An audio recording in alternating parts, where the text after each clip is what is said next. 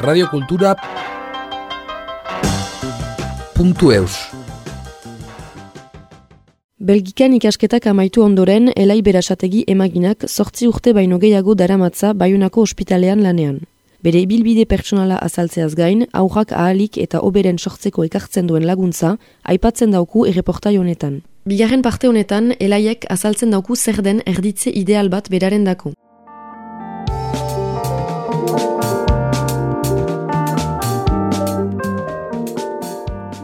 Erditze ideal bat, bon ere ideala ez da denen ideala, baina erditze ideala da ama bere akordioekin eh, adostua delarik.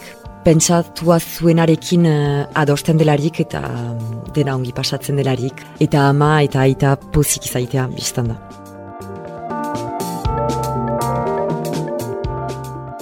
Elai deitzen naiz, ugeita maika urte ditut, bai honan sortua naiz, biala bat ditut, egoa eta eluska eta baiunako ospitalean ari naiz uh, lanean emagin gisa.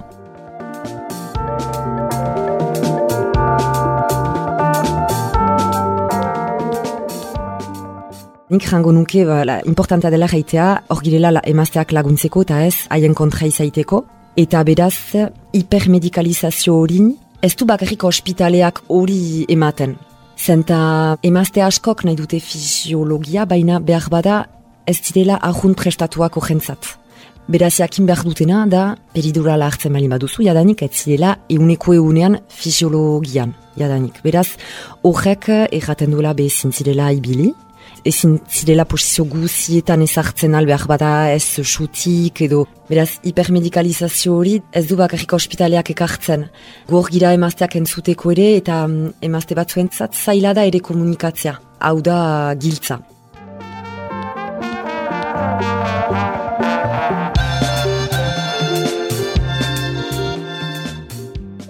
Gero hipermedikalizazio hori, eldu da ere ez girelako aski. Seur, emagin bat emazte bat entzat balin bazen, be seur da hor ginatekela behar ba emazte bat entzat, bukaera arte, laguntzeko, entzuteko, eta berak periduralik gabe egin nahi balin badu, hor ginatekela bera laguntzeko bukaera arte. Hau ezin dugu egin seur, beraz askok, peridurala hartzen dute adibidez, ez direlako inguratuak izan lanean. Hau egia da.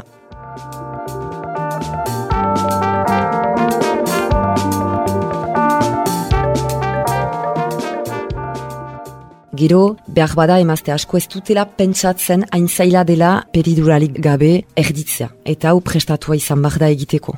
Eta gauza da, emazte asko hartzen dutela peridurala hartzea uh, bat bezala, baina gero prestatua izan behar dela ere uh, hori. eta guk ezin dugula dena egunean bertan, dena ikasi eta ezin dela dena gure espalden gainean uh, egon. Eta um, lan asko badela erditze aurretik hortan prestatzeko.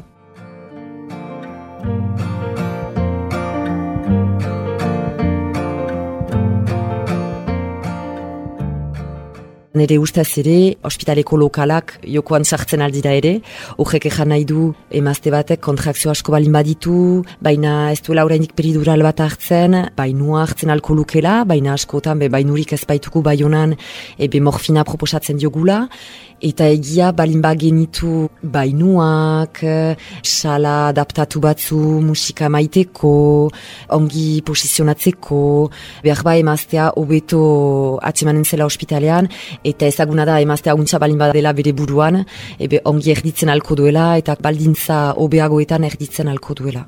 Bai, beraz hipermedikalizazio horren zat, badira faktore esberdin asko, bada be emazten bolontatea, jadanik nola atxematen den bere buruan momentu hartan ere, asko, bere historia pertsonala eta familiaren historioa ere, hau importantea da ere oroitaraztea, Bala, erditzea dela historio pertsonal bat, ez dela lagun baten historioa, da bakoitzaren historioa, eta ez dakigu sekulan zekarta aterako dugun, indulgentea izan bat da ere uh, bere baitan, Voilà.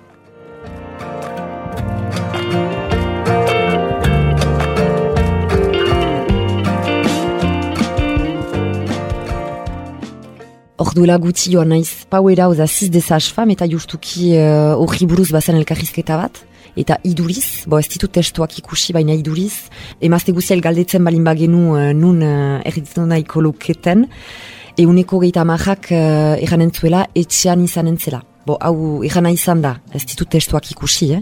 Baina egia egan emazte askoren naia dela um, gerozta naturalkiago erditzea. Hau seur da eta hau realitate bat da eta ospitalean ere uh, egan azaigu.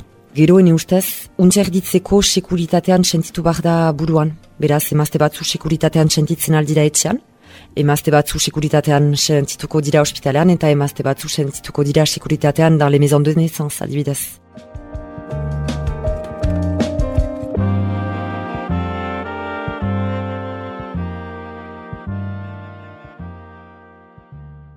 Bo, nik ez nuke etxan erdituko, gero hau nire ikuspuntua da, eta ez da emazte guziena. Baina niretzat zingira gaur egun Frantzian edo Euskal Herrian, euneko euna sekuritatean izan, etxean, etxe batzu ospitaletik sobera urkun baitira, SAMU eta transferentzi guzia ez baita antolatua hemen, ala izaiteko, adibidez Inglaterran, etxan erditzen balin baduzu, SAMUa deitua izaiten alda, komplikazio bat balin bada, hemen ez da ala, eta momentuko ez da ala izanen ere. Beraz, ene ustez, gaur egun, 2008 iruan, ez balin bazira euneko eunean sekuritatean, ezin duzu etxean uh, erditu. Voilà. Untxalitzatek egitea, baina zami ambulantzia batekin inkaska etxe aurrean, edo ospitaletik bos minututan, baina ez da ala gaur egun, beraz uh, nire ikuspuntua hola da. Baina ez dut juiatzen, bakoitzak nahi duen bezala egiten du, nik ezin dut hori rekomandatu norbaitek galdetzen mali badit uh, ala egitea.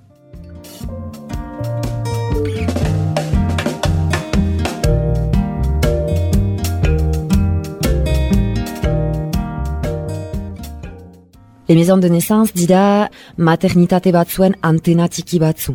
Horrek egan nahi du, dela etxetiki bat, maternitate bat ikolatua, badela un blok obstetrikal, ondoan, kuluak batekin uh, separatua, eta emazteak egiten aldutela etxean bezala, lokalak eginak direla etxean bezala erditzeko, bainu batzuekin, oe handi batzuekin, lian delako batzuekin, gauzak naturalki pasatzeko baina sekuritatean izan kiogek nahi du, momentu batez behar balin bada zezarien bat egin, ebe blokeoa ez dela urjun. Beraz, hau nire ustez, uh, bikaina da.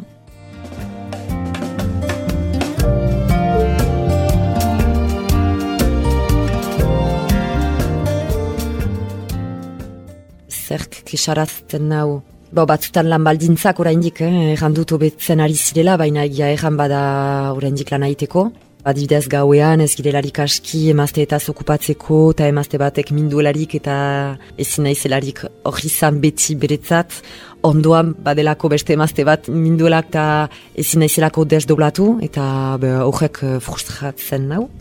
Batzutan etxera sartzen naiz zehanez ez dut lan ere lana untsa egin, hauseur, beraz eh, lan baldintzak batzutan askik esu nahi zire batzutan, uh, emazteak uste baitute batzutan haien kontra girela eta ez dugula komunikatu nahi haiekin alta hausekatzen dugu eta ospitala ez da hor kalte egiteko. Ospitala hor da ere entzatzeko untsa egiten. Batzutan gauzak gaizki egiten ditugu diru faltagatik edo pertsona faltagatik, baina emaginak fe, nire lankideak ezagutzen ditut eta kasik denak hor gira untsa egiteko edo entzatzeko.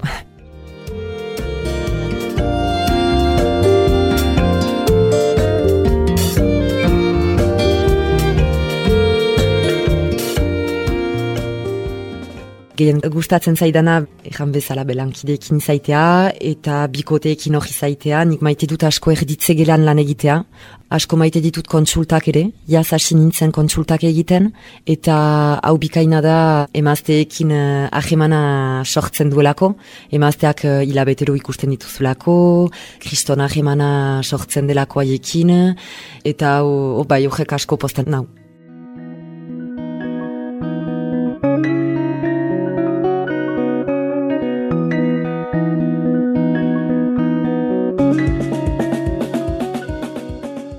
Gure amen garaian bortizkeri asko bazen, horrek nahi du lehen petiduralak zirela. Emazteak ezin zutela bate-bate mugitu.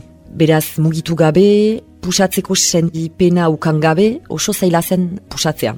Ez dakitzean eh, jadanik erditu duzuen, baina sentitu gabe ezin dugu untsa pusatu. Horrek egan nahi du, erditza asko bukatzen zirela, instrumentu batzuekin, forceps eh, asko egiten zituztela.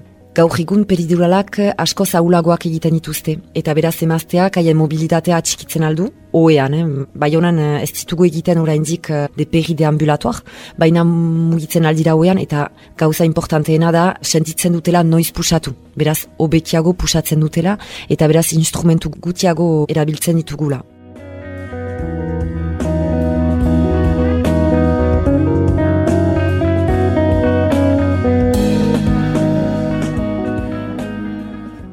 Gure hemen garaian ere episiotomia asko egiten ziren, lehen hau jazuten emazte guziai episiotomia egiten zen.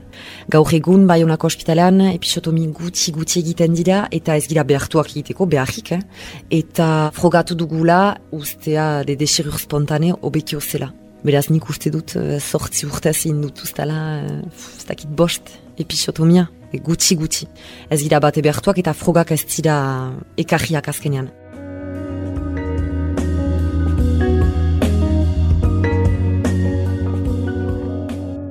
Beraz, uh, bortizkeriak bai ikusi ditut.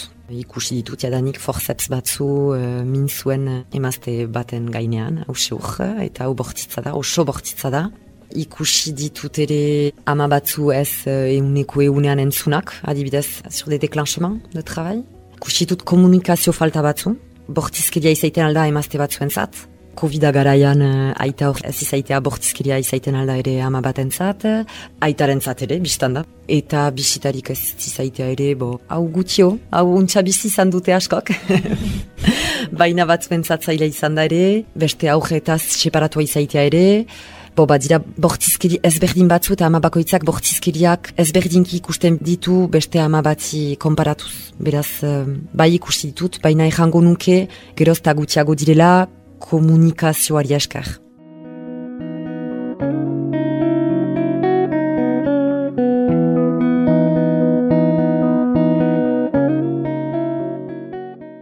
Bikote bortizkeriaren kontra. Bai, biztan da, be, ejan bezala konsultetan ikusten ditugula emazteak, eta gor girela piskat lehen lehoan eh, emazteak babesteko, babesteko informatzeko jadanik, eta beraz kontseilatzen alditugu jadanik dosiera bat idekitzen dugularik, orain derriko jezko galdera bat da, jadanik eh, jasan dituen bortitzkeriak bere aurtzaroan, bere bizian eta bere bikotean. Beti pausatzen dugu galdera hori, beraz emazteak erantzuten du edo ez, eh? ez balin badu erantzun ez du erantzuten, edo erraten aldu nahi duela, baina beden erakusten dugu hor girela bera entzuteko, anonimoki biztanda eta bera laguntzeko behar balin badu hau badaki eta jakin behar du. Eta batzutan batzuek ez dute erantzuten segidan, baina bi labete berantago, konsultetan ikusten bali badugu, beldu zaizkigu, ejanez, bo, me bai, azkenean eh, nire bikotearekin ez da untsa pasatzen, edo, hola, erraten aldigu nahi duena, eta gu hori zaiten algira aholkoatzeko, eta irten bide batzu proposatzeko.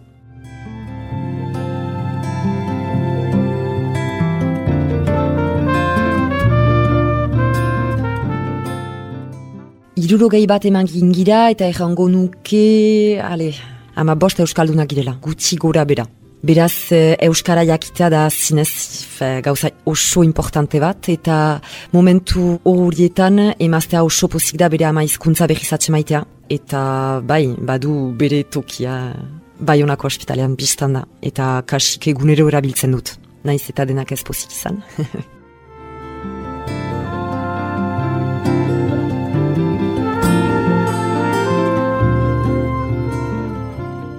Nire lanari buruz amets bat, be maternitate eder berri bat izaitea, ba, normalki hor uh, asiko dira lanak. Lankiden artean uh, beti hain giro ona izaitea eta emazte guzientzat uh, erditze polit bat izaitea eta haien ametsa betetzea.